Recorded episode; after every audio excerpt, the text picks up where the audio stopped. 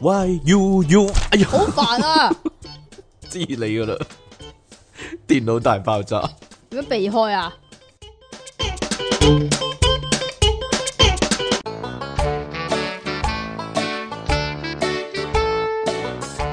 翻嚟新一集嘅電腦大爆炸啦，繼續有出體 king 同埋虎門人類嘅救世主即其尼昂神啊！點解咁耐呢？因為呢，問你咯，因為問我， 因為整親啊， 驚我突然間唱歌啊，又 冇冇啊！ 好，各位聽眾繼續支持我哋嘅節目啦，因為呢，係啦，你哋唔支持嘅話呢，可能捱唔得幾耐 噶啦呢度。訂閱翻我哋嘅頻道啦，喺下低讚好同留言啦，仲有呢。將我哋嘅節目呢，如果你覺得即期講嘢好笑嘅話呢，就將我哋嘅節目 share 出去啦。係啊，以為我開咗個頭，你以為我唔講咯， 我啊講咯。冇以為啊，仲有呢，撳翻個鐘仔揀全部啦。咁呢，我哋嘅全部呢，我哋嘅團部，我哋嘅全部呢，就會俾咗你你。個臀部咋，唔關我事噶。！哇，益咗大家，我個團部咁鬼美觀嚟講，你真係嗰個啊，咁鬼有美感嚟講係咯，你嗰個啊，係嘛？你個臀部長期長唱 key 係長期唱 key 咩啊？？不見天日 噶，係啊，白雪雪嘅係咯，成個身好黑，但係個啰柚好白咁樣，因為啊飲得水多啊嘛。啊，啊，好啦，咁誒有啲咩事發生啊？係啊，係係係，因為咧點解咁耐咧冇錄呢個電腦大爆炸咧？其實唔關事，但係我夾硬咁講啦，因為我前兩個禮拜啊，突然間咧有一晚咧坐喺個 sofa 度睇電視，突然間 條腰就痛喎，冇冇扭親冇撞親，唔知點解咁真係奇呢個恐怪怖過恐怖醫學嗰啲喎，真係我只係悠悠閒閒咁坐喺度睇電視，估唔到病魔咧已經係一邊咧虎視眈眈啦，對我真係幾幾陰公啊！痛到咧，你應該係坐嘅姿勢有問題咯。但係我冇喐過，就咁趌起身已經咧痛到我係我係着唔到襪嗰種痛，即係即係遞起只腳着襪我係着唔到，幾辛苦， 哇幾恐怖啊！我諗住咧瞓一晚，然之後第二朝應該冇事啦，但係越嚟你越痛，咁痛，但係點解你會諗住瞓一晚就冇事咧？有陣係時會咩咁。魔術嚟嘅呢個？有陣時啲嘢會咁噶嘛， 係啊啊，但係唔得啦。跟住我終於咧要去睇鐵打啦，因為以前睇過嗰個鐵打咧係好翻嘅。咁咧，然之後我先發現啊，原來咧佢鐵打門口咧有個價目表嘅，即係手咧就二百五十蚊，跟住即係膊頭咧就三百五十蚊咁樣嘅，去到條腰咧就六百九啊， 六百五十蚊咁樣嘅。好似咧，如果驟眼睇唔知佢係鐵打嘅話咧，就會以為佢係嗰啲人體器官販賣嗰啲， 係咯即係。係 嘛？卖條腰咁賣條樣腰就俾六你百啊五咁樣係咯，賣隻豬腰啊！賣隻手就二百五咁樣係咯， 幾恐怖啊真煲係！湯定還是係斬 料噶？唔知道啊，移植啊啊定還是移植啊移植條嘢嚟，移植條腰俾我咁樣啦，係啦，咁點解冇嗰度揀呢？唔知咧，因為嗰度好少會鐵打撞親噶嘛，哦，係係嘅咩？哎呀，係咯，唔嗱唔係嗰度先成日都撞嘅 咩？成日都撞，但係咧有啲嘢墊住啊，總之係係嘅呀咩係咯，總之咧成日捐山窿又未必即係去到盡頭咁啊，好多人係係咩？係啦，唔係個個好似我咁啊，你係你你會點哎噶？吓撞親啊，？撞親啊 撞親係啊，誒頂到啊咁樣咯，哦，咁嘅。咁樣係啦。，咁咪頂到啦，頂到啦咁樣啦，好啦，唔好講呢啲， 唔好講呢啲衰嘢啦，除非係咁樣咯，啲人係點咧？即係一一入去嗰下咧，跟住誒褪開咗咯個。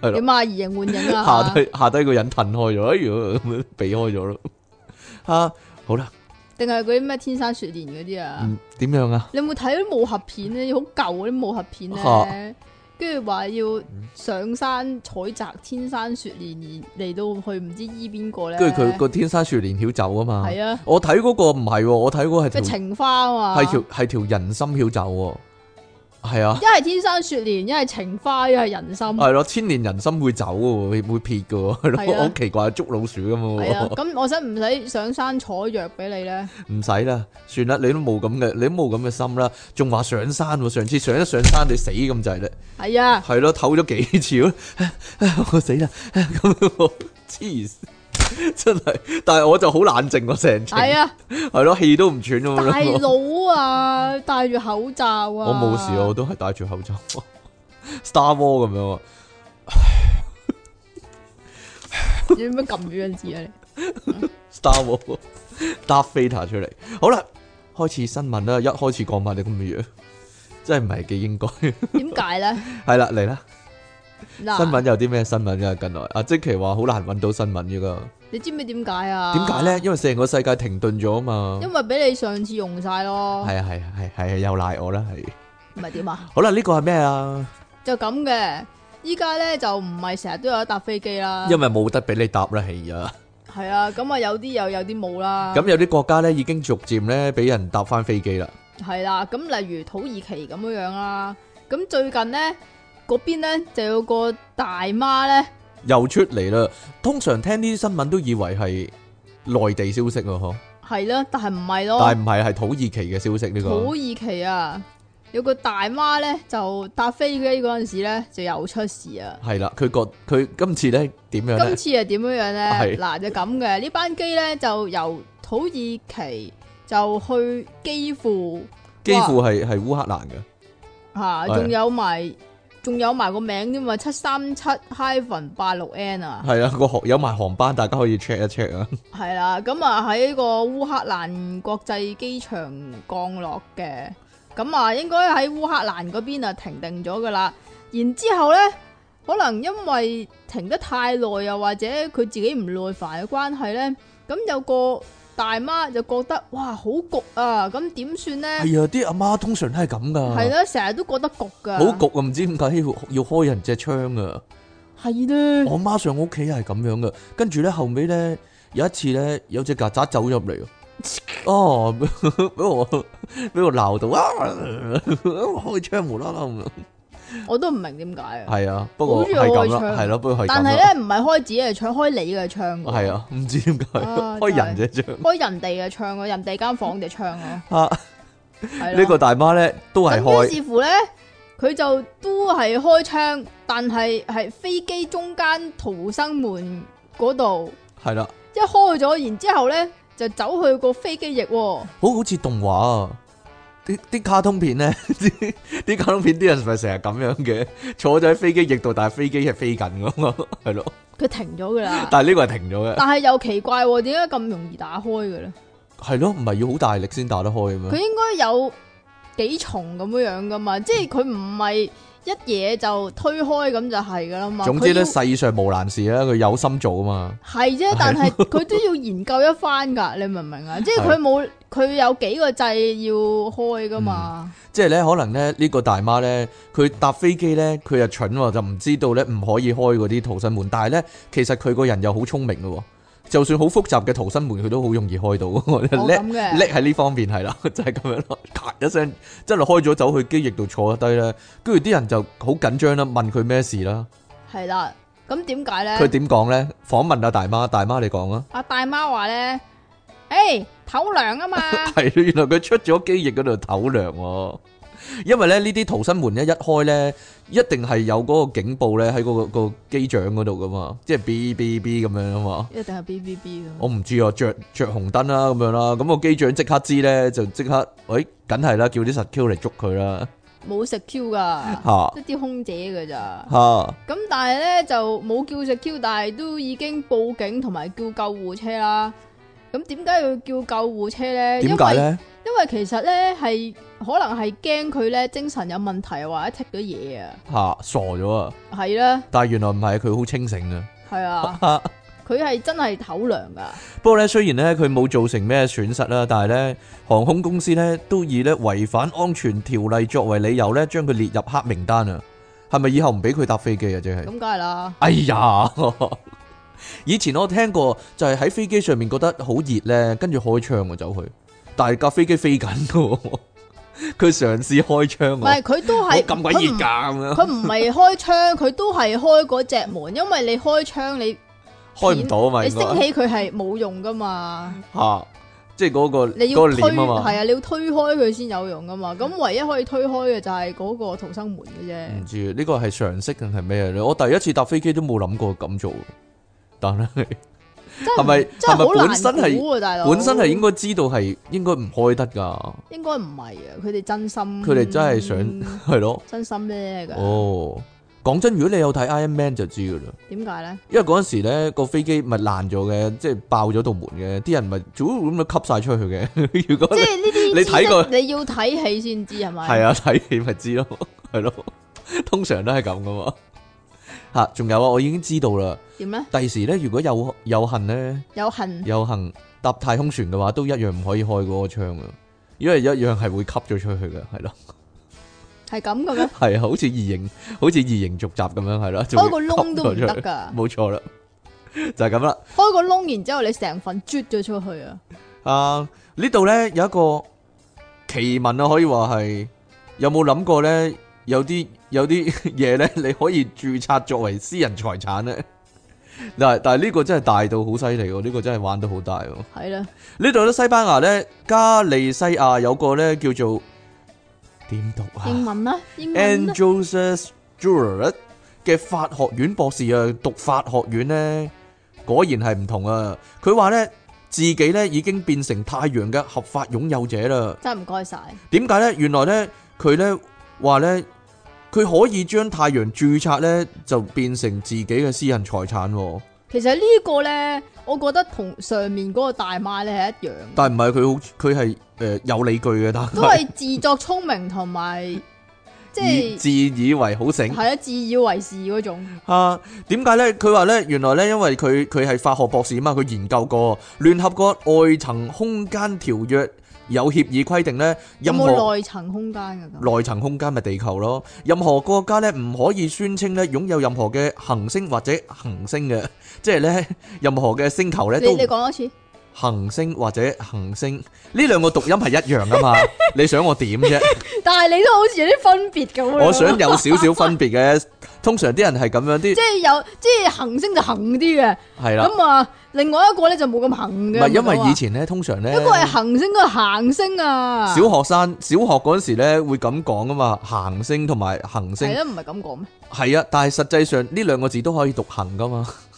嗱，咁點啊？行人天橋你唔會講行人天橋唔噶嘛？係嘅喎，喂、你別住一格嘅你有，咁佢真係行人噶嘛佢？係行啲人啊嘛，行人道係啦。好啦，咁 總之啦，唔可以將任何星球咧宣稱係自己擁有啦，但係咧呢、個有法律漏洞喎，就係、對個人係冇呢個限制喎，所以咧點。點樣對個人啊係冇呢個限即制？係國家唔可以宣稱你擁有個星球，但係你作為一個個人嚟講，就可以宣稱自己擁有個星球誒啊我喎。我好驚咧，有另外一個國家咧畫下畫下畫下咧，大到畫咗出太陽系。你你記唔記得呢？以前呢睇過一套戲呢，係麥迪文做噶，佢喺佢喺火星上面種薯仔啊嘛，得啦得啦，知啦佢，佢火星人誒 喺火星上面種薯仔啊嘛，跟住佢咪誒佢咪寫 email 翻地球話我擁有咗呢個火星呢笪土地啊嘛，因為佢喺嗰度種過嘢啊嘛。啊就係咁樣啦，呢個一樣嘅原理啊。咁呢個女人呢，呢個法學博士呢， 佢就走去西班牙政府嗰度登記，佢咁講喎，我嘅行為係冇問題嘅，而且呢係合法嘅，每個人呢都可以咁做噶。不過呢，我搶先註冊咗，所以呢就係屬於我噶啦。咁啊 a n g e l s 咧去公證處呢，喺西班牙嘅公證處啊，將太陽登記為私人財產嘅時候呢，公證員呢以為自己呢聽錯咗啊，吓唔係嘛？不過呢，都仲係呢，最後幫佢辦呢個手續喎，令佢呢成為扮咗噶啦，係啊做咗咯，令佢成為呢太陽嘅主人啦。佢拎到證件之後呢，即刻 show 張 pass 出嚟，我擁有太陽，就即刻呢向西班牙政府呢提出要西求班，牙西班牙政府提出邊要度求啦係。西班牙？西班牙點呢，樣西？點樣扮嗰個牙？下年世界盃呢，你就會見到有個西班牙隊參嘛賽係啦。係嘛？佢咧話咧向西班牙政府咧提出要求啊，佢話咧任何曬太陽嘅人咧就要收一美金嘅費用喎。咁啊 a n g e l s 表示咧食佢水都幾深喎，大佬。係啊，，佢披床咁啊， 佢向全球咧收取太陽嘅使用費啊，呢個咧唔係為自己嘅，佢話咧會將呢筆錢嘅五十 percent 咧交俾西班牙政府啦。食屎啦，五十 percent 咁二十屎。 percent 咧就作為西班牙嘅老人退休金喎，咁十 percent 咧作為太陽嘅研究費用啊，而十 percent 咧用嚟終結全球嘅饑荒喎，係啊最後10%係啊係啊呢係啊先至會留俾自己用係啊，嘅。食屎啊！你十 percent 已經係唔知幾多億啦，咪係就啦。係 Angels 嘅行為咧，俾媒體報道後，不過當然啦，冇人睬佢啦。而家 有人話翻佢喎，佢話全球暖化咧，亦都導致地球上咧出現好多重大嘅自然超常現象啊！呢啲災害咧嘅損失啊，應該咧由太陽嘅主人負責啦，即係佢啦。 不過咧，啲人咁講咧，Angels 咧都冇回應喎。但係當然啦，佢話要每人收一美金，都係啲人都係冇回應啦。 啊，啲其他人都係冇回應啦，就係、咁樣啦。咁可能咧，但係遲佢法律上即係西班牙嗰邊係認受咗喎，應該全球都係認受咗啊，點啊？應該全球都一樣啊，係咯， 你咪黐線啊！係啊，嘛，所以遲啲咧，可能大家會收到咧呢即係如果咧個帳單啊。見到你黑黑地嘅話咧，你啊應該唔止俾一蚊噶啦。點解啊？因為我晒得多係嘛，你依家係白翻啫，你前排又唔止俾一蚊。但我下低本身就黑嘅喎，咁點解啊？哎呀，下低喺邊度啊？腳趾罅唔知咧，啊？ 我唔晒都黑嘅咧，係咯， 真係奇怪啦。係咁嘅咩？下低邊度啊？因為腳板底啊？啊唔係啊，真講係清楚㗎，啲好喎。真係噶。嗱，我着住泳褲噶嘛，我着住泳褲，褲明明個 pat pat 就白雪雪你都冇晒過咁啊，係真係冇晒過，因為 但係咧啊前面嗰度又唔使晒到咁黑嘅，真係奇怪啫。有冇人可以解釋俾我聽？ 有冇醫生？有冇醫生可以話俾我聽點解？用得多啦，因 為關事咁樣， 關咩事啫？ 關用得多同少有關啦咁樣 啊！真係啊，嗰度窿咗咯。好好啦，窿咗啦， 係啊，好啦，呢度咩啊？第三單啊，我講呢得啦個嘛係可以講啦。啊，中間呢度啊，係就啊，真係咁樣嘅。啊，你嗰度買餸會唔會呢買到嗰度啊？你嗰度咧就應該係窿咗，所以就黑色啦。但係呢度有條白色嘅，呢個唔係白色，係咩？色啊？ 呢個咧就唉，即係說來話長，係點樣啊？有個師奶去買餸啊，係啦。有個師奶，美國俄亥俄州一個師奶去超市買餸，咁佢本來咧就想買呢個煙燻火雞尾嘅。煙燻火雞尾，你嗰度係係咪似煙燻火雞尾咪啊唔？似啊？唔知啦， 似咩咯？我我你都或冇者黑色啊嘛，冇乜點研究啊，都係咯，煙似燻咗啊似乜嘛，嘢？獨一無二嘅，點樣都似啫？真係係嘛？係啊，咁咧，咁啊買咗之後咧，翻屋企煮飯啦。佢仲要一路煮飯一路做直播喎，呢條友。哦，YouTuber 嚟噶，好似你咁噶，係咯。 但係你冇一路煮飯一路直播啊， 點啊？係咯。咁然之後咧，佢啊煲湯啦，即係用用呢條咁嘅火雞尾，咁啊樣佢以為係火雞尾咧，係佢以為係好啦。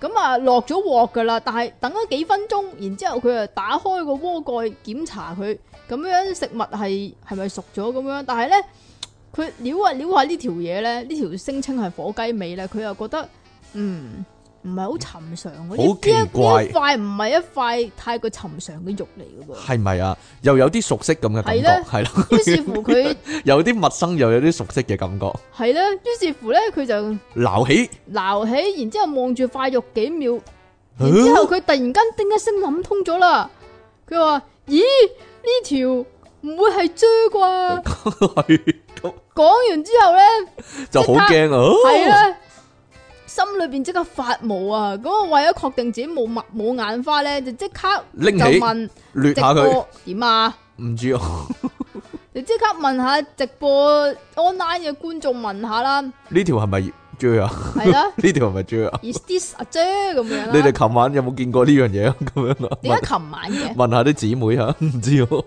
你哋近來有冇見過呢樣嘢啊？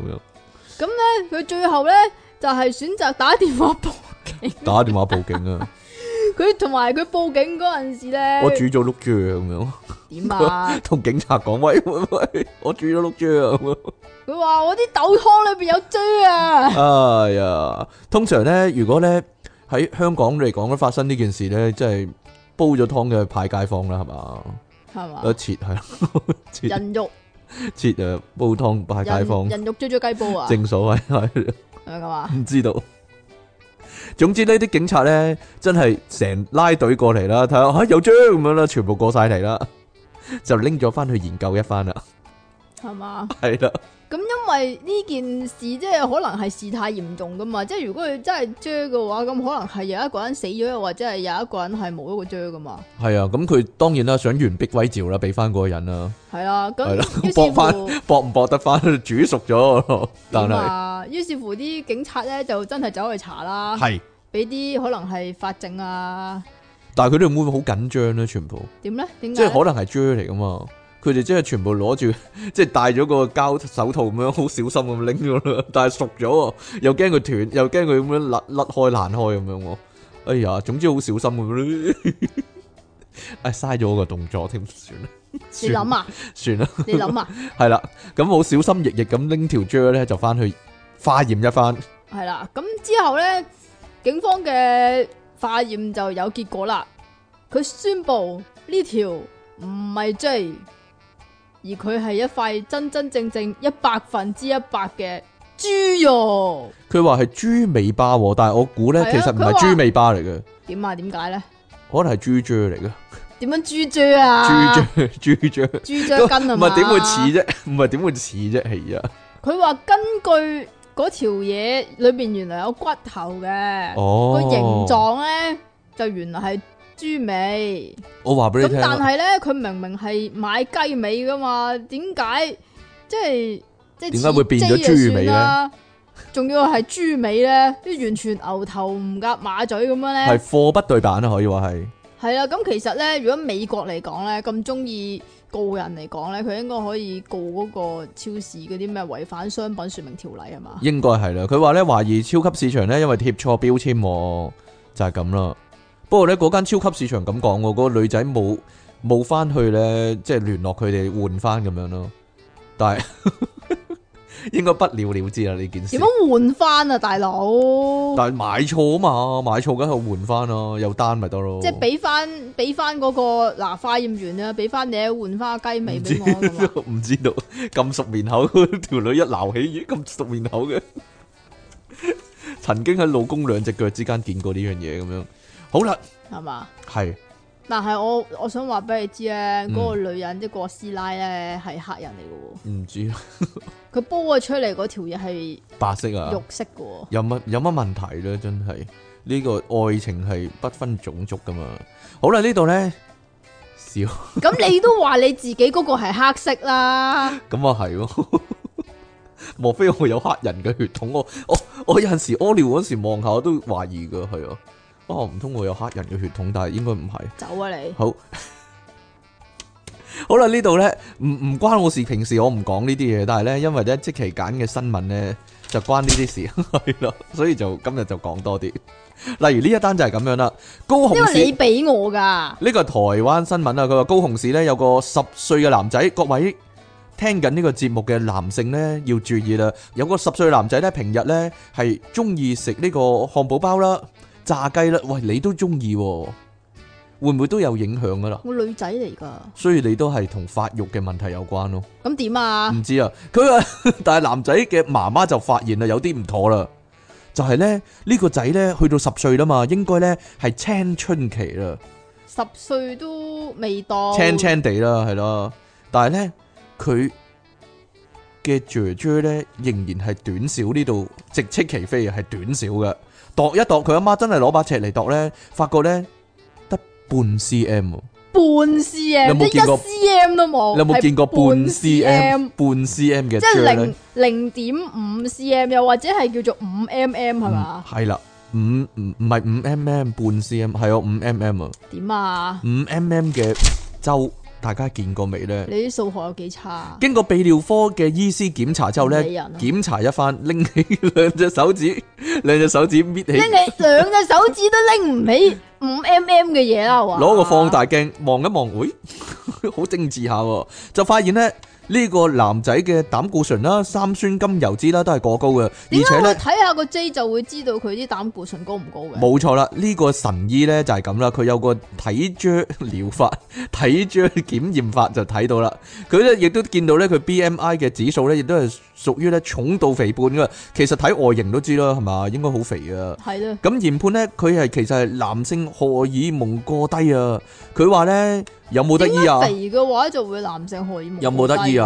樣啦，肥得滯啊嘛，黐肥呢啲叫。其實咧，有陣時咧，我睇你啲健身嘅男人，唔係睇我啊，唔係你啊，吓，即係佢哋咧對波咧大過我對波噶啊哦嘛。咁咁佢哋啲女性荷爾蒙係咪多過我啊？唔關事，因為咧我對波係肌肉嚟噶，女性嘅波咧就係脂肪嚟嘅，大部分係啦，係嘛？係啦，所以咧兩兩樣嘢係唔同嘅。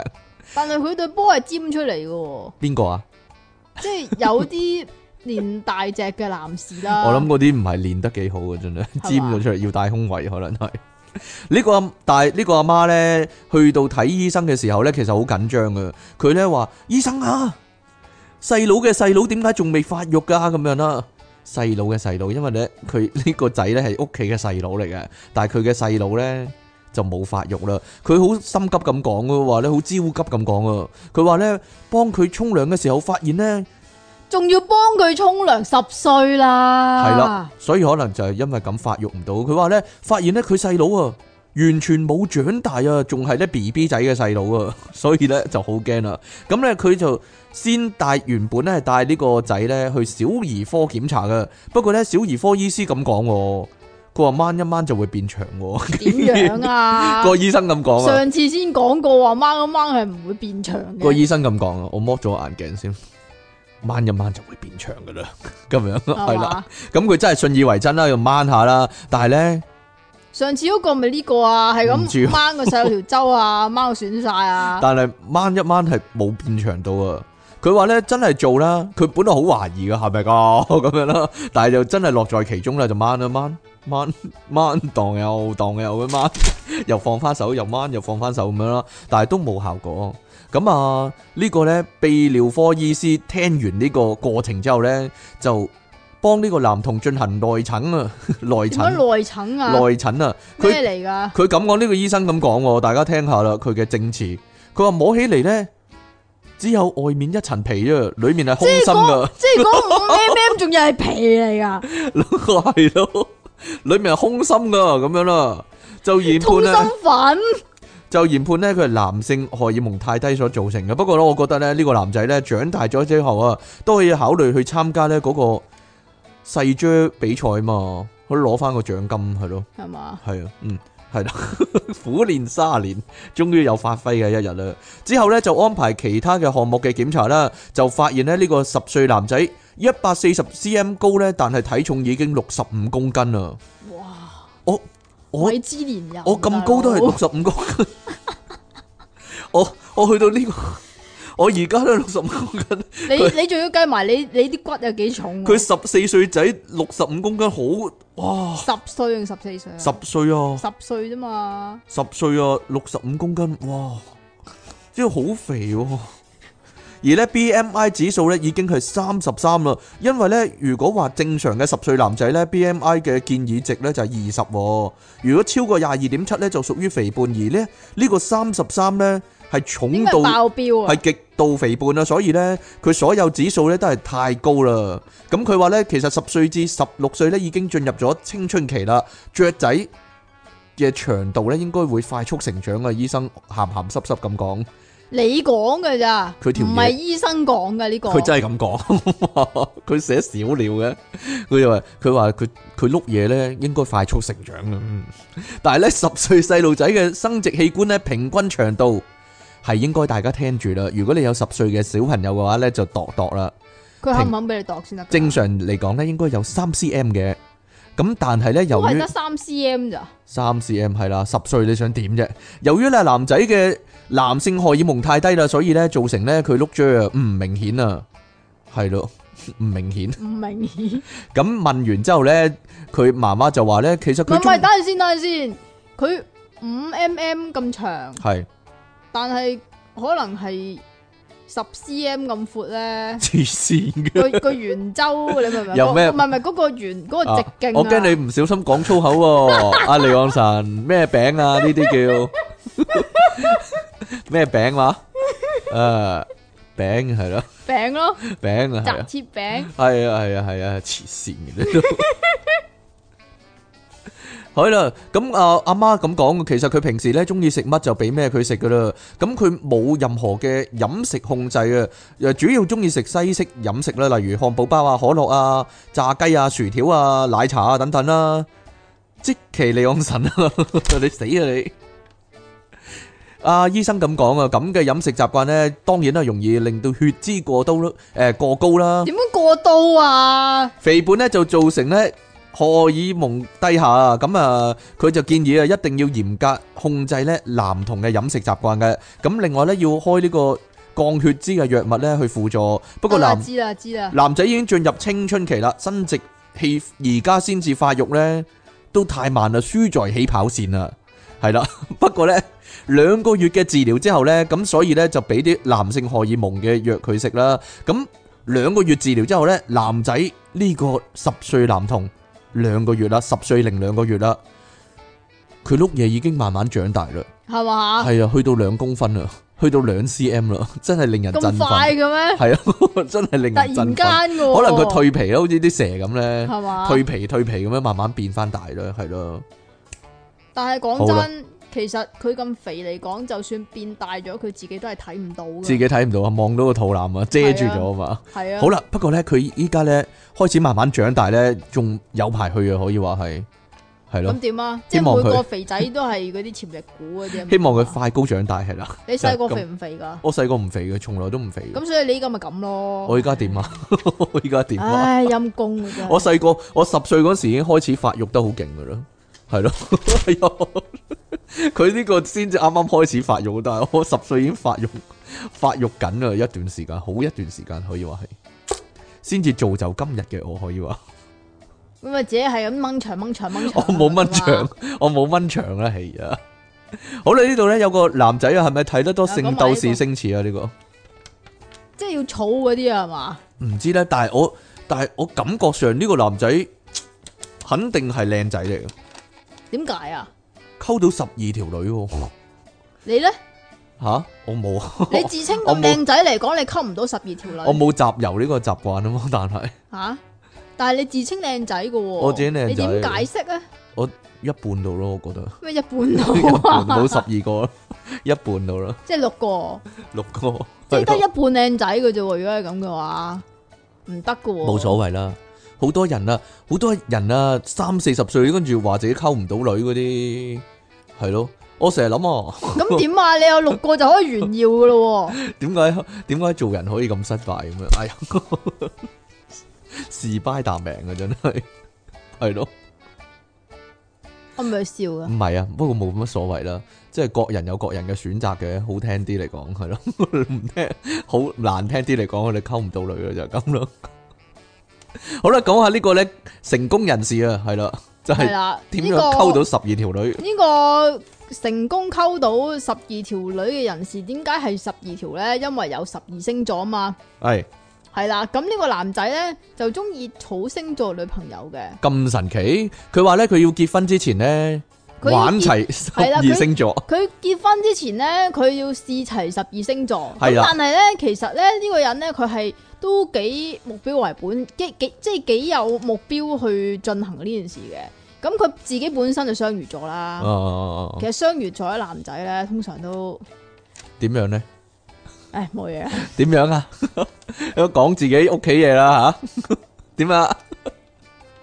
聽節目噶佢，你跟住啊你。辣椒啦，即系不敢恭維啦 吓。係係係係係係。咁呢個雙魚金座牛嘅座女仔更加難頂，我覺得 好大 劑啊！男，咁佢咧就目有一個目標咧，就係佢最尾嗰個女朋友咧就要係天蝎座咁因就為佢就咁想就配合翻佢啦。係啦，因為佢就想個老婆係天蝎座啊嘛，咁所以咧佢就即係佢未儲夠十二星座之前咧，佢都唔同天蝎座拍拖嘅，嗯嗯嗯嗯嗯，所以咧就會溝晒啲水瓶座啊嗰啲先啦。點樣溝啊？晒啲水其他星座嗰啲咯，係咯。吓，咁啊總之尤其明知水瓶座最愛點是啊？流淚吓，嚟啊！唔係愛哭的水瓶座咩？是但啦， 咁咧。佢成唔成功啊？但係好成功喎佢。都尚算成功嘅，但系都未達標。咁咁啊，總之而家呢一個咧就可說是第十二個啦系。啦，總之溝齊晒十一星座之後呢，就揾佢嘅正宮啊，就係天蝎座啦。係啦，咁佢覺得咧，佢依家呢個女朋友咧其實都 OK 嘅喎。哦，幾好噶，又靚喎，係啦，又係天蝎座就啱佢喎。係啦。但嗯咁係點不過咧，知即係好景不常啊！呢啲叫做佢唔知點解咧，就突然赫然發現，原來佢條女唔係天蝎座㗎，因為呢，佢唔知點歪咗少少啊，係人馬座啊，人馬座好啊，束縛不來與人夠馬 啊！你明知噶啦， 幾危險。哎呀如斯覺變咗，原來係人馬座啊！我覺得人馬座其實係最好嘅星座嚟，最淫啊嘛，點解啊？淫馬啊嘛，係啊 係啊係啊係啊，聽聽啊你就知咩料同啦阿，黎呢昂一樣咯，唔係咯？係咯，勁人馬座啊！黎呢昂係可以話係超級人馬座啦，點解嘅？因為佢係一個超級嘅人啊嘛，係咪啊？咩意思啊？佢唔係一個普通，咩意唔思？係一個普通嘅人啊嘛，咩係咯 料啊？超級 man 喂，大嘅一個。佬啊，你睇下人哋個樣先啦，你睇下你個樣先啦，我覺得都係大同小異，可以話係，唔係咩？你算 啦。希望好啦，原來咧佢條女咧係人馬座啊，即刻即刻冇晒 feel 啦！哎呀，哎呀，佢係仲唔話知點解睇到佢生日啊！其實溝女唔係一開始就要講即係幾多號生日咁樣，要送生日啊禮物噶嘛。咁，但係可能佢係喺呢個天蝎同埋人馬交界咧，咁有陣時會唔係佢好自己清都唔楚知，啊嘛，係啊，真係會嘅喎，唔知啦，要問子平啦呢啲係係咯啊，， 聽下佢講啦。點啊？冇嘢啊。 好啦，總之咧，一知道，诶、你人馬座啊，诶、即刻诶硬、扯唔起啦，即刻冇晒 feel 啦，咦，點解會咁嘅？唔知啦，因為佢想要天蝎啊嘛，係啊，咁於是乎咧，佢就肯飛呢條女啊，仲話咧希望呢件事咧會帶俾世人警惕、喎。唔係為佢帶嚟警惕啫，冇呃人啊，不過人馬座咧就唔出奇嘅， 呃下人，呃下人呢啲唔出奇嘅，係咯，係嘛？係咯，佢話佢俾不擇手段啊！俾條女咧欺騙咗呢個感情啊，係啊，佢仲話佢阿媽講得啱，嗯，越靚嘅女人越會呃人。我而家懷疑佢阿媽係殷素素啊。點解啊？倚天屠龍記啊嘛， 殷素素臨死就係咁講啊！你睇下，越靚嘅女人就越識得呃人啊，咁樣啊，係嘛？係咯。你睇下你阿媽，我幾識得呃人啊，咁樣， 啊啊你先知講咩啊？哎人人都知噶。啊因倚天屠龍記大，佬，倚天屠龍記都唔識，有冇搞錯 啊？因數我都唔識計啊，我點會識因數數啊？你唔識計因素啊，好明顯啦，係咯。你係低能仔嚟噶嘛？ 你係笨蛋嚟噶嘛？梗係咯。點啊？好啦。得啦嘛，但系咧呢個男仔咧，又係寫出 post 咧，話自己嘅經歷咧，但係冇人同情佢啊，竟然係啦，即係啲人咧就話叫佢啊，你好記得食藥啦。係咪啊？佢話咧收集十二星座女朋友嘅諗法咧，令人莫名其妙啊！亦都話佢咧欺騙咗十一個人嘅感情喎，都唔算嘅，我覺得。咪就係咯，拍拖呢啲嘢各取所需啫，係啦，起碼都係開心過啊嘛，大家類似啦。係咪先？咁同埋咧，有個網友咧同佢講咧，就係話十二星座就儲得一齊，你可唔可以儲埋十二生肖咧？吓，如果十二生肖啊，幾勁啊！即 係最一係大佢十二年，一係細佢十二年咁樣，係咯，最遠嗰個係差十二年喎，不過都 OK 嘅，十二年啫嘛。真嘛？係咯，十二年啫嘛，真 有冇嘛？有乜咁出奇啫？係嘛？真對係於你男人嚟講，對於男仔嚟講，肯定冇問題啊！如果細十二咁係咯大十二年咧，咁就好有問題 啦。分鐘分你啦鐘你人啦，分鐘停咗 M 啊，係咯，係嘛？係咯，咁啊大唔好啦，總之都係男人都係係幾嘛？多歲都係中意十八廿細二啊啊嘛，係幾多歲都啊十八廿二，非常之專一，唉就係咁樣啦。好啦，咁我哋咧算吧，係咪啊？你今日係咪講到呢度係啊？講到呢度，仲有一個喎，但係。講到呢度啦，哎呀，好啦，咁今日咧，我哋講到呢度啦，又完成咗咧我哋其中一節嘅電腦大爆炸啦，係咯，可以話係一個里程碑。點啊？下節咧翻你嚟有幾咧，多個里程碑啊？唔知道啊，下節翻嚟咧就會講呢個執屋啊，唉，你終於都講啦，終於都講啦，執屋啊，大家咧唉唔好唔好又叫我俾份新聞你啊！趁依家咧執下屋先吓， 點解咧？你會噶你，系咪啊？即系为咗資料搜集啊嘛。好啦，就係咁樣啦。咁诶，呃大家繼續支持我哋嘅節目啦，同埋咧，千祈咧要小心啲啊，要小心啲咩？啊小心啲即期啊，係咯，點解啊咧？唔你可唔可以唔好喺台底玩我電好話？ 唔好唔好得罪即期啊，知唔知啊？係嘛？係啊係啊，知唔知點解啊？點解啊？因為寧得罪君子，莫得罪即期啊嘛，冇呢樣嘢㗎。 好大劑噶，因為 係咯。咁我哋下次節目時間再見啦喎，拜拜。好啦，繼續係電腦大爆炸，繼續有出體傾同埋苦悶人類嘅救世主精靈可愛嘅即奇利昂神點樣啊？ 而家咧同阿即奇利昂神錄音咧，佢點咧？點啊因為咧佢戴個口罩咧，大家有冇嗰個透明嗰個嘢啊？即係即係懟起個口， 容納咗呢個口嗰個嘢，嗰、個嗰個罩，即係罩住你個口，然之後我再記得戴個啊口罩。嗰、個叫口罩神器啊！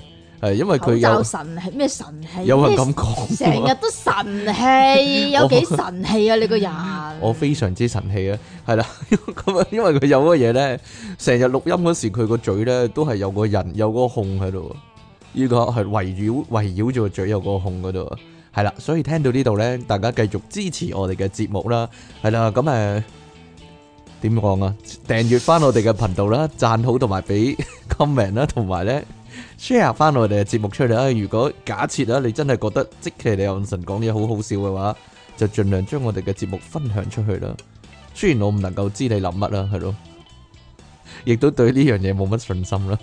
哎呀，同埋撳翻個鐘仔啦，揀全部啦，咁咧係啦，咁我哋嘅節目就俾晒你啦，就係咁啦，得啦嘛？得啦，舒暢晒啦，突然間講晒呢啲你唔嘢。會講人壞話，然之後唔記得咗自己要講啲乜啊嘛？唔會啊， 講人講人壞話，唔記得自己講乜。近來最痛苦嘅事啊，就係咧 Facebook 咧轉咗新版啊，但係好少人會喺電腦度用 Facebook 嘅， 多數喺手梗機嗰唔度。係啦，兩邊都用噶嘛。我同你啫，多數人屋企冇電腦添啦，啊直頭。係咁嘅我咩？我有問過，好多人都冇啊，用手機上網噶嘛。咁大鑊？你用手機你唔覺啦，但係用電腦版上網嘅話，你會覺啦。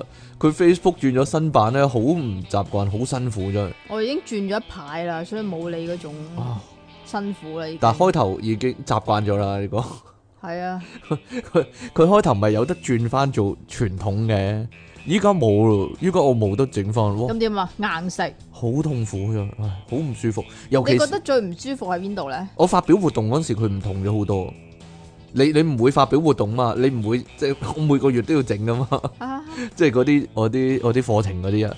但係你唔會啊嘛。但係我發覺咁樣好好唔舒服嗰種，好唔自在。不過算啦，所有嘢都係需要時間習慣嘅。假設咧，如果突然間你唔好再揾支筆嚟到去叮嗰張台啦係。假設突然間我哋失去咗即其利昂神嘅話咧，係咯，我諗都係痛苦一陣噶啦，慢慢就會習慣噶啦，係咯，然之後就冇事 發生，係係咯，我諗大大概係六個鐘度啦，咁我就習慣㗎啊係啊係啊，冇，事，係啊，等於冇事發生過係啊係啦。啊，食咗粒藥咁冇事啊，好啦，咁我哋咧，終於咧嚟到呢個執屋呢個話點題啦，執啊？執屋啊，點 樣執啊？執屋啊，係咪好鄭秀文啊咁樣講嘢？點解我咁講嘢啊？典當啊，典當。點裝？系啦，好啦，執屋啊！好多人話俾我聽，突然間佢近排有執屋點樣執屋㗎？喎，點解 點樣咧？ 嗱，咩情況下會執屋先？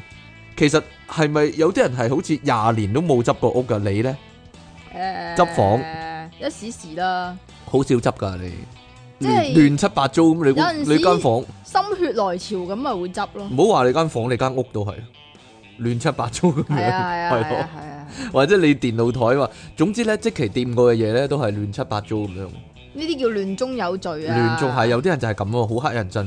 唔乞人憎咯，完全接受係唔如到果你執整齊咗，我唔知我啲嘢擺喺邊咯。嗱有陣時咧，佢啲 friend 或者啲親戚屋企咧，佢成間屋堆滿嘢噶，好似搬入去之後從來冇執過咁噶。阿即奇就係咁噶咯，佢個電腦台咧係好多好多好多好多嘢噶，係咯。 佢但係佢話係咁噶喎，佢佢話佢就算係執過咧，最理想嘅情況就係咁，最 perfect 嘅情況就係咁喎。咁點啊？冇嘢啦，頂唔順，我頂唔冇順呢人會好啲。似你張電腦台咁咩都冇噶，你突然間要起嘢上嚟咁點算唔啫？係咩都冇，係好整齊， 係係非常之整唔齊。係咯，係咩都冇咯。嗱，我有陣時會有隻貓喺度啊，係啊係啊係，有隻貓 反而係最大佔最大面積係只貓啦。我自己咧係真係好唔得啲嘢亂七八糟嘅，我我係好多嘢嘅人嚟嘅，我係我係有好多嘢嘅人嚟嘅，但係係要整齊咯啲嘢。但係你好多嘢之之餘咧，其實你啲嘢咧係好單一嘅，全部都係書嚟嘅，書咯係啊，漫畫啊、書啊、漫畫啊、書啊、係遊電遊腦戲嘢啊、遊戲機都好多嘅，電腦係咯嘢係咯，或者碟咯，碟、好離奇啦呢樣嘢。依哦係啊家依家冇乜人係咁啦，係咯 DVD 啊、Blu-ray 啊、係咯，我好似我好似咧嗰啲。模型啊、資料房咁樣嘅，好多嗰啲 DVD 咧，其實多數人唔會咁噶嘛，係嘛？係咯，睇咁但你係睇你咩人啦，啊有啲人唔會係係咁睇下樣。你買啊係唔咯買慣嘅啫。如果你買慣嘅話，你咪會錯下錯下好多。我諗緊抌唔抌啊？呢個抌唔抌好啦？啊 呢啲嘢如果你需要斷捨離嘅話，咁咪抌咯。又或係咯者如果你已經 download 咗嘅話，咪抌。 download 咗就抌啦，嗱都算對得住佢哋啦。我都得我都買咗，然之後再 download 嘅話，係係嘛？啊，係啊。係咯，不過算啦，安娜夏菲維啲碟應該唔抌。 我舊年先一次過買晒佢所有做嗰啲戲，你硬係中意啲女人咧，個口咧好似小丑咁嘅喎，黐線，唔係絕對唔係。個口 未未未界大咧，已經係小丑咁係大啊係啊！啊係啊係啊係啊仲要係女人嚟啊！係啊係啊係啊。然之後咧，棚牙咧叉出嚟咧，好似金小文畫俾沙牙真咁啊！安娜夏菲維邊有啊？唔係呀啊，，有啲人咧係咧嗰啲啊，你可能係呢種人嚟嘅，點點咧？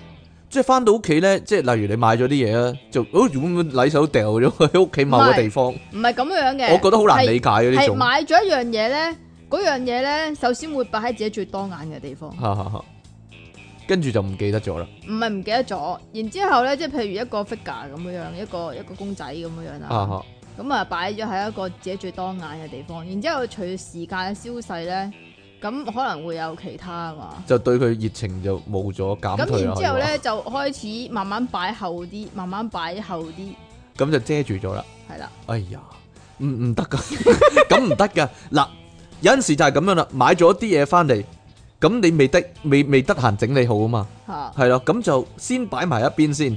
到呢啲呢，即係買翻嚟嗰啲嘢越嚟越多啦，咁嘅時候呢，你就會執一次嚟到整理一番咁樣咯。係啦，整翻整齊佢。例如我啲書咁啦，因為我例如説有有期數嗰啲書呢，你買 M 本漫畫，但係你唔會抌噶嘛？我唔會抌噶。如如果我有期數啲書，我係要一二三四五六七咁順序擠噶。強迫症。唔係強迫症， 方便你方便你睇嗰陣時可以知道個期數。有啲有陣時咧，我有啲 friend 嚟係好中意睇我啲漫畫嘅，跟住咧佢睇完之後咧，隨手亂咁攝咧，佢仲要即係啲數目字係係亂咗都冇所謂咧，一三五七九咁樣都冇所謂啦。咁但係咧，佢仲要係例如説金田一咁樣，佢攝咗落去另一套書中間嗰度先至衰格，嗰啲嗰啲唔係人嚟嗰啲。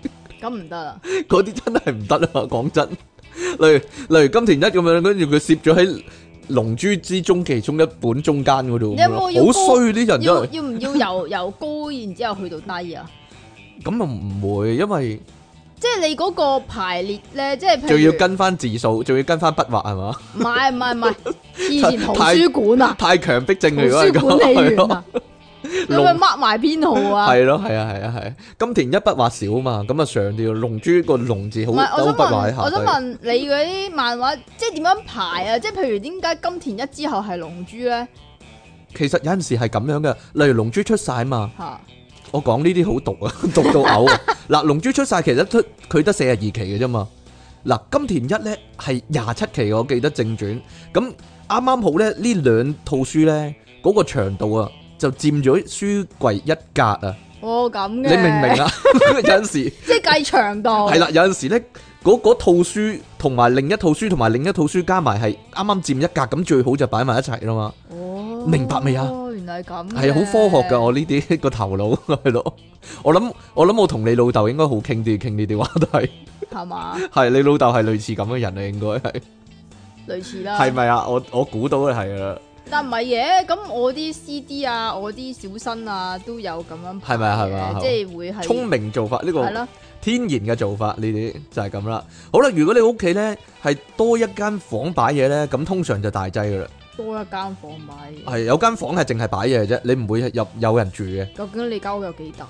我阿媽都有咯，冇嘢啦，唔可以講嘅呢樣嘢， 呢樣嘢唔可以講嘅。真衰，我哦我我有嘅，但係有我諗有啲人有㗎，係啊。咁嗰間房通常就亂七八糟，因為你一買完嘢咧多就餘抌。落去啦。係多餘，你冇換劈入房，然之後咧嗰間房亂七八糟冇所謂，一冚埋房門咧，你覺得成間屋好整齊。啊全世界清淨 係啦晒，，成係啦咁，但係當然啦，首先好似即期咁講啦，即就係係美雅個衣櫃咁咯。係咯，冚埋門就冇事啊係啊，嘛一。開門就大鑊咁咯。但係首要條件要發生呢件事係你要多一間房嚟擺嘢先啦。邊個會有多一間房啊？我而家細佬都有啦，我細佬屋企唔唔冇我屋企咁大啦，我屋企唐樓大啲咯，但係但係我細佬屋企都有間房係擺雜物嘅。其實你細佬屋企唔係你細佬屋企嚟噶，我細佬屋企係貓嘅屋企嘛，係啊 係咯，佢只不過係借嗰度住 嘅啫。係咯，啲貓係佔咗咁多咁多份 咁多 percent 係咯， 十幾隻貓得三個人啫嘛，屋企係咯， 好奇怪，係咯，所所以啲貓係主角嚟，係啊啲啲貓係業主啦，或者係啦，應該咁講啦。嗱，其實執屋最緊要係咩咧？點解你成日都要咁樣講個執字啫？我唔知點解， 就係要掉走啲唔需要嘅嘢啊嘛。最需要掉走應該係啲盒啊。嗱，有陣時咧，我諗係你嘅煩惱嚟嘅即係咁，吓。有啲盒咧係唔抌得噶，嗱，你你就係咁諗啦。有陣時嗱，例如買咗啲電器啦、遊戲機嗰啲咧，啲盒唔會即刻掉啊嘛，因為你要擺七日或者十日咧，你有壞咗要換啊嘛。你係咪抌咗 Switch 嗰個盒噶啦？好似仲喺度，我擺咗國際，你知唔知 PlayStation 同埋 Switch 嗰個盒係唔抌得噶？我抌咗咯 PlayStation。係啊， 成個抌咗咯，係咯，V 嗰個盒我都抌咗咯。我我 V 就 V 就已經過年嘅產，即係過期嘅產物嚟好㗎啦壓住啊！嗱，因為咁啦，你你你貼可住以個盒盒。中盒噶嘛？嗱，我之前買風扇同埋吸塵機，嗰個盒又係咧，你好耐都冇抌嘅結果，七日到十日啊嘛。但係但係過咗呢個期限，你我都係擺喺個房嗰度冇抌到嘅。然之後到你真係執屋嗰陣時咧，你就一一次過抌晒嗰啲盒咧，跟住成間房就哇，即刻整齊晒，即刻哦空晒咁樣 喎，係咯，吉晒應該講，係嘛即刻舒服晒啦，係啦，就係咁啦。所以咁會唔會特登咁樣做咧？嚟到製造一個好控似間房好整齊、好吉嘅場面咧？我會噶，或者大掃除或者忍受唔到嗰時咯，咁然之後就好舒暢 啦。好舒暢啊！我之前咧咪話咧，我買咗個好貴嘅貓嗰啲兜嘅，食嘢嗰啲兜嘅，嚇個盒仲喺度啊！佢一壓住啲地方唔係好高興咯，我諗我要揾一日咧，真係將房入面嗰啲空盒咧、嗰啲吉盒咧抌鬼晒。你會唔會諗咧？如果個盒仲喺度，嗰樣嘢唔啱用嘅話咧，就賣咗翻出去啦。唔會咁諗喎。如果嗰樣嘢唔啱用，我直接掉咗。係你俾人都好啊。係啊，仲有啲嘢咧，唔知點解你 係唔會掉嘅。例如説咧，嗰啲火牛或者遙控器嗰啲啊，呢個文職期啊，呢個哇。大把啊，好多時咧，明明嗰個電器本身係壞咗掉咗噶嘛，個電器啊，係啊。但係你會留翻個火牛同埋遙控器喺度噶，成袋啊，一個旅行袋，全部裏邊都係啲火牛啊、電線啊、吓！插頭啊。但係個遙控器先離奇喎，你永遠唔會用到噶啦嘛，因為乜但啊遙控你會留喎， 遙控就睇下點咯，遙控即係譬如如果換電視嘅話，個遙控都唔會鬧，啊，你真係會抌嘅，係啊，係，咯。另一樣就係啱先講啦，電線啦，嗱，例如説你買個電視，佢會送條線噶嘛，例如你買錄影機，佢又會送條線噶嘛，即係 HDMI 嗰啲線，以嗰啲前係。遲啲可能有用㗎。以前係 A.V. 線係啦，我老豆實係咁講嘅，遲啲會有用噶。所以咧，你就算抌咗個電視機咧，你就會多一條 HDMI 嘅線。然之後你下次再買，你佢又有一條喎。咁樣喎，儲下儲下，你屋企係咁嘅咩好多線啊！點解我好似永遠都唔夠用咁樣？你永遠都唔夠用啊！我越嚟越多係咩？喎，係 A.V. 嗰啲線又係啊。以前係 A.V. 線噶嘛，依家先唔係嗰啲 HDMI H- 線噶嘛嗰。啲 HDMI 線咧，佢會 renew 㗎，啊，係啊，會會出新版嘅，會係啊會更新，係咯。仲有啊，嗰啲電源線又係嘅，例如你買 printer 同埋 scanner 咧，呢啲又係永遠咧有多一條 USB 線，但係嗰條 USB 線係淨係啱嗰部機噶嘛。你就算換 printer，你抌咗咧，你你嗰條線都係唔會抌噶，好奇怪噶，呢啲嘢就係越壓越多咧，你屋企越系嘅咩？越嚟越冇位啊，係啊，嗰個偏袒就係嗰條線先啱嘅咋，係啊，嗰啲五角形嗰啲線啊，係咯，五角形嗰啲線啊，六角形嗰啲線啊，嗰啲嗯其他機唔用得噶嘛， 你唔係唔係正常嗰啲 USB 線嚟㗎嘛，好似係正方形嘅喎。啊，你嗱你嗰個正方形咯，我嗰個係五角形定六角形咁啦。咁奇怪嘅，係六角形，係應該六角形係係咯， 下低係長方形，上面係個梯形咁啊，六角形啦，係咯，啊啊啊，係呢啲線係係你唔會掉嘅，唔知為乜嘅會儲起咗，我我有成個盒都係，即係嗰啲膠箱咧係入面全部都係呢啲線嘅，又揾一總次我就抌晒佢總之咯硬，係會覺得呢啲可能第時有用係嘅。咁啊，樣遲啲會有但用係咧，我咁話樣俾你知啊，嚇，你到抌埋佢一邊，然之後你想抌佢嗰陣時咧，你會喺度諗啊呢啲係咩嚟嘅咧？唔記得咗喎，嗯，可能遲啲有用噶，咁我等我執翻埋佢先。尤其火牛咯，尤其火牛咯，你望下個頭，咦呢個係啊插咩即係嘅咧？因為你唔記得咗佢呢個插咩嘅咧？係咩用途啦嘛，咁你就會諗，嗯，第時應該有用啊咁。同埋咧，有陣時你買咗某樣嘢翻嚟咧，佢係有一個專用嘅火牛嚟插電嘅。係啊，然之後你最衰咪 Switch 咯。你擠埋咗喎，跟住咧到你嗰樣嘢真係要插電，尤其遊戲機嗰啲咧，你可能買翻嚟你玩好少嘅啫嘛。到你咦我要再玩啦，我要攞翻嚟插電啦，啊你你就發覺咦邊個火牛先係咧？死啦，邊個火牛先係咧？你就攞好多出其嚟實玩啊啦。咧，你會好少少咯，因為你擺噶嘛啲嘢。係係係係，因為你會我有人幫你擺啊嘛，係啊，唔知點解咧就幫你擺開，就幫你啊，即係幫緊你幫你啊，幫下你啊，幫下你啊，係啊。係咯，因為你唔知啊嘛，因為然你之後咧，跟住問佢我啲嘢喺邊啊？我冇掂過你啲嘢噃。系啊系啊， 你成日咧，你真系唔系几好啊嗰啲。點解咧？你有冇啊去過虎豹別墅嗰啲啊？點？啊？即係話阿爸阿媽嗰啲咧，點樣話啊阿爸阿媽即係係啊咯，？成日話阿爸阿媽嗰啲咧，你第時死咗係啊係啊咧，係啊就落地獄揾架車車嚟係啊係咯，啊落油鑊煎嚟嗰啲係咧，啊就係係啊係啊係啦，就係你呢啲係啦。啊，唔該晒。好啦，仲有咩情況會執屋咧？有陣時咧就係咁啊，你唔見到，你唔見咗某樣嘢，你要揾喎。係啦。咁於是乎呢，你就會抄晒所有可疑嘅地方，例如呢，你懷疑嗰樣嘢應該喺某個櫃桶嘅，咁你就要將櫃桶裏面所有嘢拎晒出嚟，然之後就揾啦，揾到就好啦，揾唔到都冇辦法，你就要將啲嘢執翻入個櫃桶度。呢下呢，呢一刻個櫃桶就好整齊啦，因為你執好晒啦，都唔會㗎，你知唔知點解啊？你亂掉你個人衰咗你唔係啊，嚇因為咧嗰、個櫃桶好耐都冇開，然之後咧喺度睇，咦原來我有啲咁嘅 嘢㗎，然之後就開始喺度玩啊啦。又沉迷落去啦，會啊，尤其是呢，你你有陣時，例如有個文具嘅櫃桶啦。問佢嘅佢，例如啦，咁其實你好多嘢咧，同文具冇關嘅嘢會抌咗落去嘅。例如説，誒、你扭蛋扭咗一樣嘢，其實唔係你想要嘅，咁你就會嗰度成個抌咗落去啦。或者咧，你喺麥當勞食餐咧，跟住佢送咗嚿嘢俾你咧，但但係其實嗰樣嘢唔你唔係真係咁想要嘅，咁你攞咗又唔會抌喎，咁你就會抌咗落個櫃桶嗰度。到你真係摷嗰時，就會發現，咦，以前麥當勞送過呢樣咁嘅嘢喎，咁樣啊，咁你又攞咗嚟玩啦。到呢個時候，你突然間覺得好好玩啊，唔知點係解啊。，有樣嘢仲衰啊，乜嘢咧？包裝袋都未開啊，會啊，我有好多呢啲啊，我諗好多人都係啊，即係開心樂園餐個包裝袋啊嘛，嗰啲玩具嗰啲包裝袋啊嘛，好好奇怪噶。但係你又諗，咦，可唔可以賣得到錢咧？又應該唔得喎，因為嗰陣時送咗咁多，應該唔得噶， 應該唔值可錢能你要㗎。睇下嗰樣嘢係咩嚟咯，即係譬如如果係 mini 人咁樣樣，啊，咁啊有啲機會嘅。或者以前啊，漢堡包變成機械人嗰啲啊，唉嗰啲薯啊條變機械人嗰啲啊。唉嗰啲可能得啊， 依家揾唔到啦嘛，因為但係嗰時好多噶嘛呢啲嘢，係咯，好啦。 有啲人話咧，如果個僆仔考試之前咧就會執屋喎，點解咧？逃避現實咯，唔想唔想真係温書咯，？係嘛 然之後就會執黑執靚間屋咯，你要執靚間房咯，或者你會唔會啊？冇啲咁嘅事喎，冇啲咁嘅事，有啲人會啊，即係寧願做啲好無唔拉更嘅嘢，係啦，或者好嘥時間嘅嘢，但係你唔想温書咁樣咯，又或者咁樣啦。當然啦，當你溝到仔或者溝到女咧，想帶佢翻你屋企坐，翻你間房度坐，或者咁啊大鑊啦或者瞓。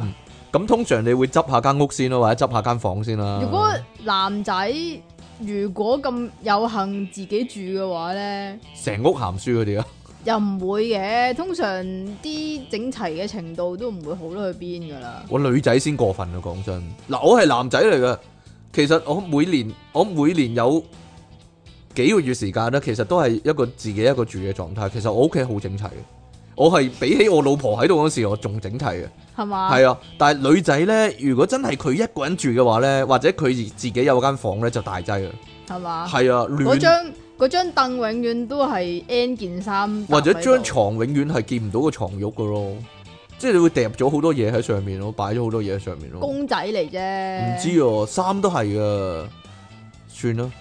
個個人唔同嘅，有啲人張床係攞咗去擺嘢嘅，佢自己瞓地下嘅。邊個啊？神奇神奇人啊，你奇邊 個啊？怪人啊，會我諗會係咁樣噶。即係避開啲雜物啊係啊，即係係咯，點都執下，費事即係你屋企好似垃圾缸咁啊嘛，點點同你一齊啊咁樣啦。仲有就係咩時候會執屋咧？就係當你突然間好得閒嗰陣時，例如近來啦，work from home 啊嘛，嘛，係咯。會防控其實其實你梗係喺在家工作，邊個邊鬼個真係坐定定工作啊？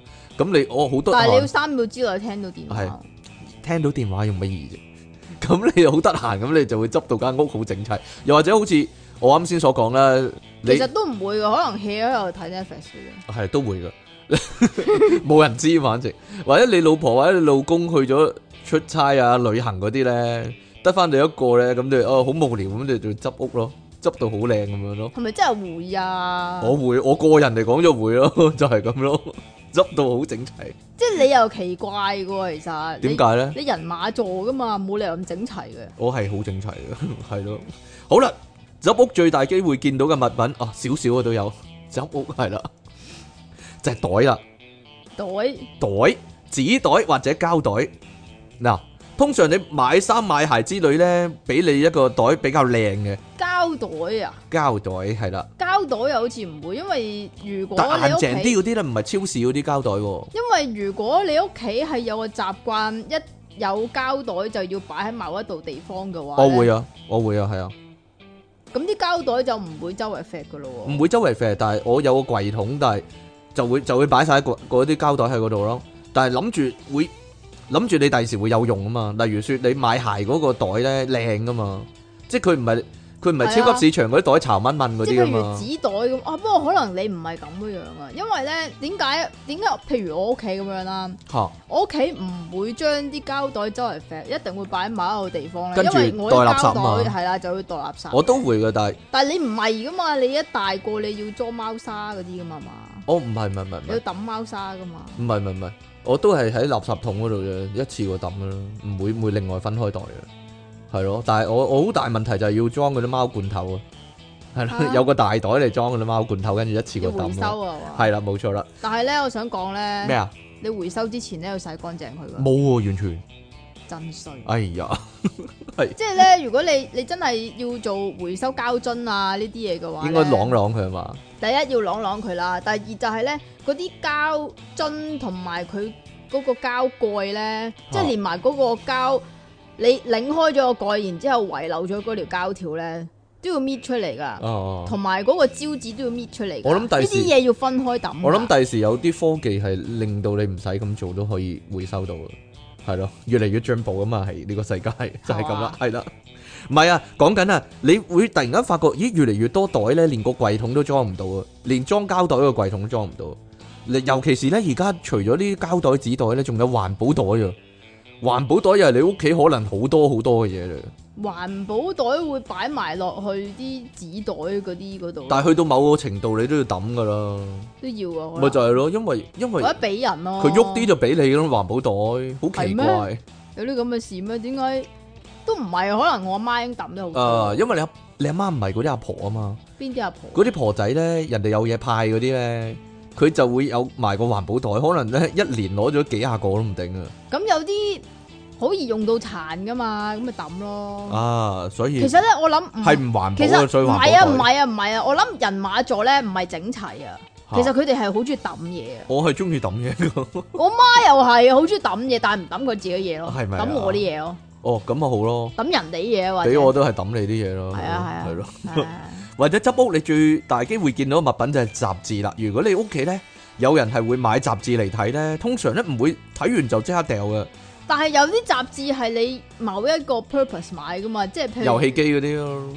唔係啊，即係譬如嗰、個嗰日有你嘅專訪，啊，咁呢啲梗係會儲啦，你嘅係啊，呢啲梗係會儲啦，係，但係例如說咧，有啲人係睇一周刊嘅，佢每個禮拜唔係每個禮拜都買嘅，咁有啲係真係唔會抌噶，佢會儲起噶，好奇怪，搞到屋企好似髮型屋咁樣噶，係嘛？係啊，嗰啲會諗住啊，我儲起，然之後去回收先咁樣，跟住然之後儲一沓咧，喂，好重啊，點樣拎落去啊？就唔會抌係啊，就啦。唔會抌啦。嗱，如果你屋企最舊嗰本雜誌係十年以上咧，咁你真係應該執下屋啦。講真， 係咯，十年前但。係嗰啲可能你係儲即係儲噶嘛，係啊，例如我以前嗰啲遊戲機雜誌我係儲嘅，係咯，但係去到某個位我真係都抌咗啦，係咯， 頂唔順啦，係嘛？係啊，冧得太高啦，因為我係咯，因因為有啲咧就咁樣嘅，即係譬如以前我儲啲雜誌有 Leon 嗰啲咁啊儲啦，有冇抌啊？而家剪咗佢落嚟就係啊，抌我啦。剪咗佢落嚟咯，然哦之後都有都有，其實都好多咯，呢個係對 Yes 雜誌嘅做法，呢個係咯，戒咗佢出嚟，戒咗 係咯，戒咗，跟住其他個殘骸就唔要啦，咁樣咯。係啊。所以但係咧咧，依家咧想睇翻嗰啲咧，冇啦。係啊，你你所以你去舊書攤咧，即如果就算你買到呢啲咧，好多時啲相係俾人剪咗噶， 真噶，係嘛？你最想要嗰張相已經冇咗啦，慘痛經歷係咯，但係係冇用嘅，所以呢啲好啦，同埋執屋最大機會見到嘅物品咧，就係你行年宵買嗰啲西嘢啊，係咯，你執出嚟嗰陣時咧，就發現自己從來冇用過嘅，係連包裝都冇拆噶。例如說啦，你嗰啲神奇乜乜乜嗰啲啊嘛冇錯啦，，結果都係掉咗嗱。我記得我應該買過唔少啦，嗰啲清潔膏啊，嗰啲清潔液嗰啲啊，即係咧好神奇清嘅。潔邊啲啊？例如清潔啲乜㗎？例如波鞋啦，瓷磚啊嘛例如波鞋啦，啊，瓷磚啦，係啦，瓷磚啦， 好你好污糟嘅你個嘢，跟住佢又攞塊老鏈咁污糟嘅嘢出嚟，跟住一捽下，哇，全部乾淨晒。你我知唔知啊？我成日俾呢啲吸引咗噶你知唔知啊？吓，你嘅習性咧係中意抌嘢，其實你唔係中意整齊，同埋你咧冇一個愛乾淨嘅心態，係啊所以你係唔會用呢樣嘢。 係啊，結果咧執翻出嚟嗰陣時係發現佢啊完全冇用過嘅。其實你嘅心態咧係冇眼屎乾淨盲啊，係啊係啊係啊係啊，啊唔係我記得仲有一個啊，神奇蒸汽燙斗啊， 又係神。奇蒸氣燙 斗，係啊，又係冇用過，係咯，又係冇用過。我諗咧最常見就係咧，你 Facebook 咧咪有啲群組嘅，咪 free 啲嘢出嚟嗰啲嘅，就係呢啲啊，完全係咯冇用過嗰啲，就係咁啦。好啦，另外咧執屋嗰陣時咧，就可能發現自己咧買咗好多嘢係重複嘅 嘢，每個人有啲唔同啦。嗱，例如說我整你會唔會買重複嘅漫畫？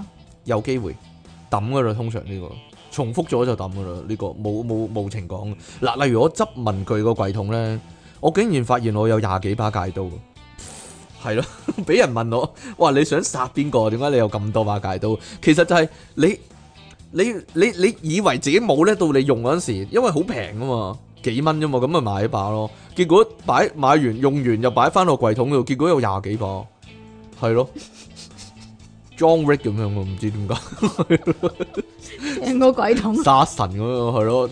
我依家係開櫃桶全部都係鉛筆，唔係我我依家係廿幾把戒刀咧，一捆咧揾個橡筋咁樣箍住咁樣咯。我啊係，你命三千㗎嘛。但係其實冇，其實冇冇，你用唔晒咁多把，一手一隻， 一手一把都用唔晒咁多把啦。又或者咧，我諗最常有啊，就係嗰啲叉電器啊，嗰啲。插電好邊種插電器啊？例如例如誒、呃一個插頭咁樣插一條 USB 線嗰啲咧，又係咧你以為自己唔見咗，跟住你就買一粒啦，你又買一個翻嚟啦，然之後咧又或者你買新電話佢又送一個啦，然之後你屋企我嗰啲插頭啊，係啊係啊，結果你屋企就好多呢種咁嘅嘢啊！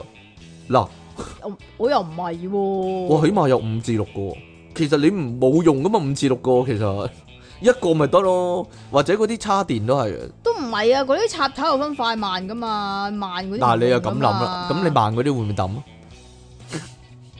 嗱。好似都唔係有啲有抌嘅，啊！真係太舊嗰啲有抌嘅。呢個咪同但係呢火牛一個道理咯，你唔會抌噶嘛但係咧有陣時咧又好衰嘅喎，吓，即係原來嗰個插頭咧先至 fit 係專用啊，係啦係以啦，前嗰啲電話喎，咪就係咯，同充電池都係，即係尿袋嗰啲咧，都係嘅，你越買越多嘅又係，嗰啲尿袋，因為有陣時你問即其就知，佢買咗晒四五個呢幾年，邊度有啊？一個啫嘛。哦嗰個嗰個 一個有 number 嘅，一個就冇嘅咁樣俾咗你啊嗰係個，你要嘛嗰個，吓，哦哦，所以俾咗人就得啦。 係啊系，啦，就係咁啦。哇，有啲人咧，每次咧想認真執屋咧，就只能夠執少少呢個問即期嘅，因為一執到啲舊嘢就會拎翻嚟回味一番。嗰啲舊書啊、舊相啊嗰啲咧，你拎到咦影過張咁嘅相咁樣，就睇睇睇睇睇好耐咁樣咯。係咧，執到啲真係笑話，你會唔會攞翻嚟睇下咁樣咧？唔會啊，抌咗佢啦，白痴仔， 或者舊玩具咧，舊嘅數碼暴龍咧，你會諗啊，你你唔會，你唔會真係執起喎，你會諗哦，揾啲電嚟， 係啊揾啲電嚟入落去係先啊，玩啦，下先，一買啲電翻嚟入落去，但係 work 唔 work 咁樣喎？我會喎，我都定會啦。即係舊嗰啲遊又或戲機啊者咧，咧，有陣即係誒、呃以前咪好興嗰啲接埋，又或者係好細個嗰啲，然之後有三百個遊戲仔喺裏邊嗰啲。係啊係啊，係啊，你會諗咦仲 work 唔 work 咧？咁樣就揾粒電落去整下佢咁啊，係啊，跟住你就唔執噶啦，然你之後就玩緊系咯。啊啦，你間屋就唔執噶啦，就係咁啦。啊，跟住放翻原位就係咁啦。嗱，最爽當嘅係咩咧？就係執到錢啊！通常咧執下執下咧，某啲櫃桶咧就收埋啲未開嘅利是啊！即係你你諗住，哎，唔知應急定係咩未拆咁樣啦。總之就跟住，哇哇正喎！但係當然啦，嗰啲錢原本係屬於你噶嘛，係啊，但係你會覺得好開心噶，唔知點解，我覺得係額外，突然間係咯多咗突然間多咗啊，又或者咧，你會發現接埋咗一張一百蚊或者咧係五百蚊咧，你就諗住你有個位唔知點解諗住攞嚟應急咧，即係我收埋喺度先咁樣咯。但係你已經久而久之唔記得咗啦，到你真係揾翻出嚟，哇，正啊，發達啦，類似係啊你會咁諗嘅，好奇好好離奇嘅諗法呢個係。咁嘅話，其實你應該一早就埋藏呢啲喺你屋企嘅唔同角落。係啦，咁咧，到你執屋隨時就揾到啦嗰陣時呢，就好開心㗎啦。 係咪啊？隨時揾到啦，自製呢啲自製幸運可以話係。自就係咁啦製藏寶啊？仲有啊，如果咧話執屋喎，啊不過即期應該唔會發生呢件事。點解啊？嗱，你抄抄抄，例如個食物櫃啊，你抄到啲過咗期嘅零食啊，你因為即期有零食，你一定嗰晚會消消滅咗佢啊嘛。我但係我唔係啊嘛。例如說，我見到啲好新奇嗰啲朱古力嗰啲嘢咧，我會買嘅。但係咧但係咧，其實你嗰排又唔食得喎。係啦，咁啱 咁啱我我我喺食得同唔食得個即係減肥個期間，咦買咗但係又冇食咧，跟住過咗一段時間我執翻出嚟，哦過咗期啦，但係我通常照食咯，食下 試下會唔會有事咁樣咯，應該係 啊，就係咁啦。通常都照食咗先嘅你啊啊你真係唔會唔會死喎，通常應該喎，應該唔會嘅。我我咪記得，得以前咧，唔係因為如果你開佢出嚟，佢又冇異味喎，咁又冇發毛喎，但咁係咪淋食咗，但咯。係淋咗咧，你食咗，你食咗先知淋。本來嗰個脆嘅，，但係淋咗啦。你食咗先知 啊嘛。呢啲以前咪講咧話嗰個人執屋咧，執到個二十五年前嘅嗰個係咩啊葡葡萄色啊，係咯，佢照飲喎，佢話冇咗氣啊， 但係照飲得咁樣喎，離奇啊！ 呢個得啦，呢個好啦，最驚係咩咧？最驚係咧係第二個人幫你執屋或者執房啊，莫名其妙好唔高興啊，係咯唉，呢啲唔知點解。成日都發生喺我身 上，系啊，唔係有啲係老婆幫老公執咯，都係好唔高興噶，因為佢唔知收埋啲乜嘢違禁品啊嘛， 係咯。呢個梗係啦。有啲男人會噶嘛，即係例如說買咗啲好貴嘅遊戲機咧，或者好貴嘅模型咁樣啦，佢諗住收埋一排，然之後咧再再借啲椅咁擺喺個背景度，咁樣等人慢慢習慣咗就可以拎出嚟玩啊嘛。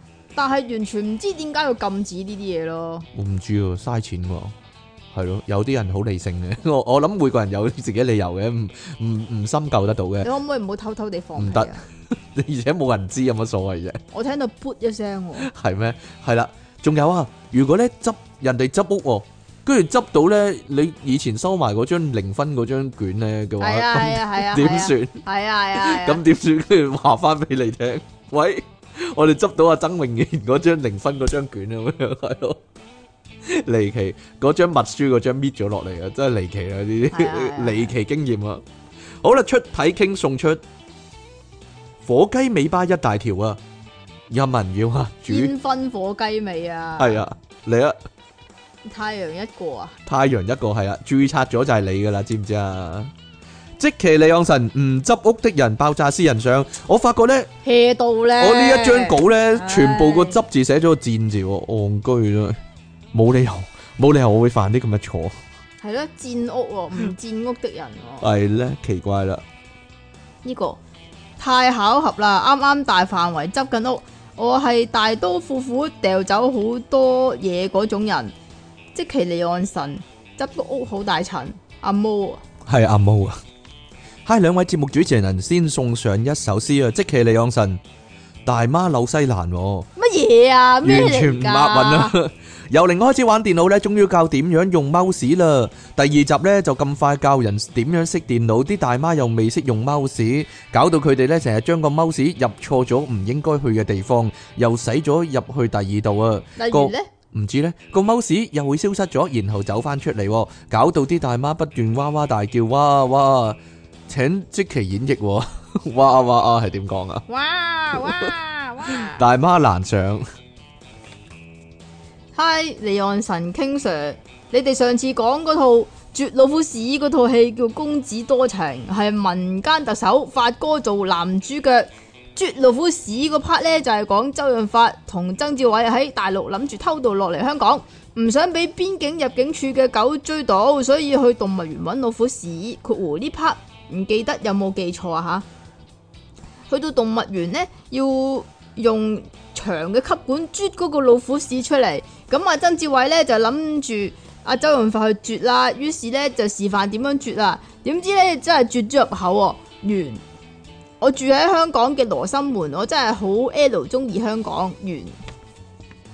好啦，第一啊，啱啱八月頭執完屋啊，發覺自己呢好多書未睇啊，但係工作忙呢都唔得閒睇啊，都要整個書架裝好佢。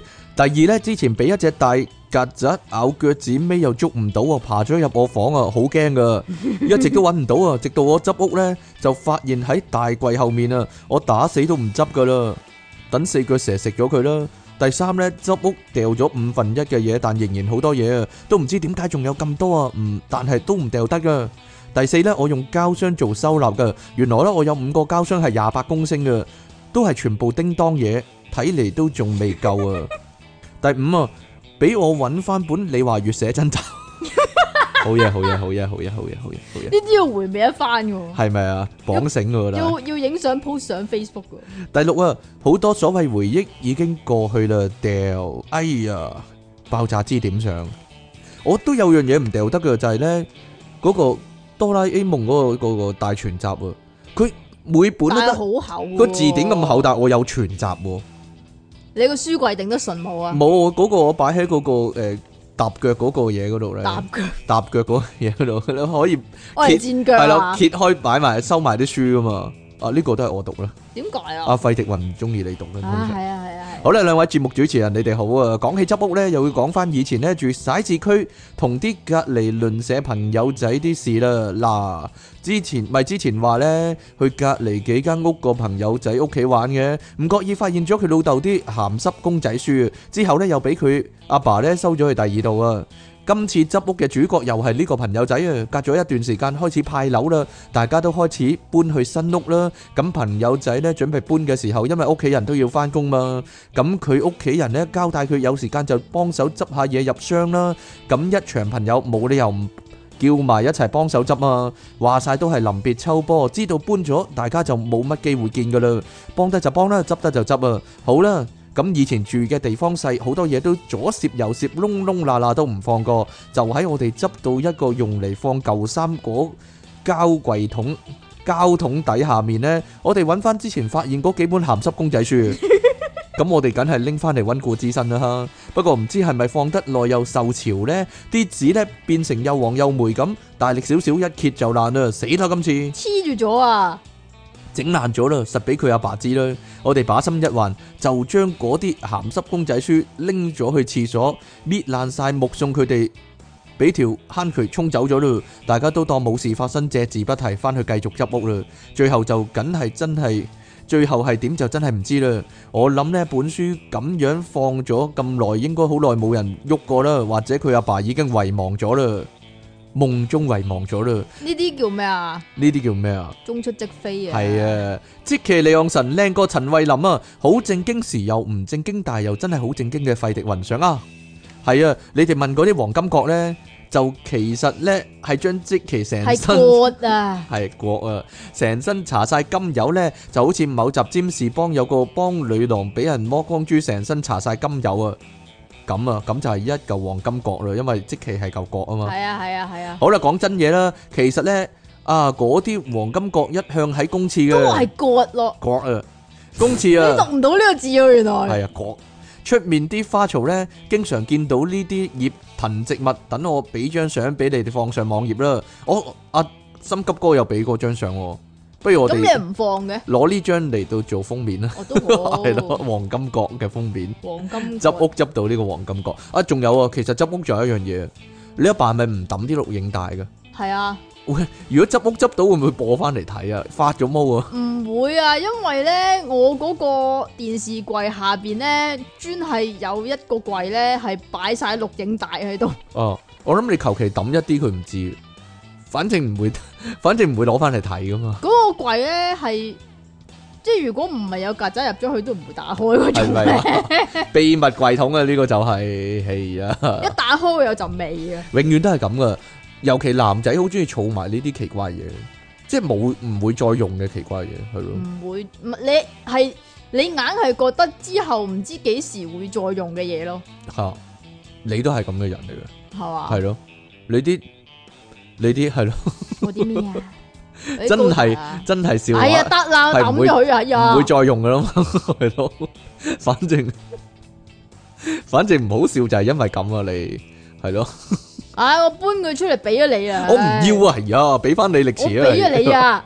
好啦，啊，咁我有一本好似有你歷史簽 名嘅，哎呀，有冇人要啊？有冇人要啊？係咯， 好好啦，真係笑話啊，你個人啊，係啊好啦，係啊咁我哋咧今日去到呢度啦，下次節目時間再見咯噃，拜拜。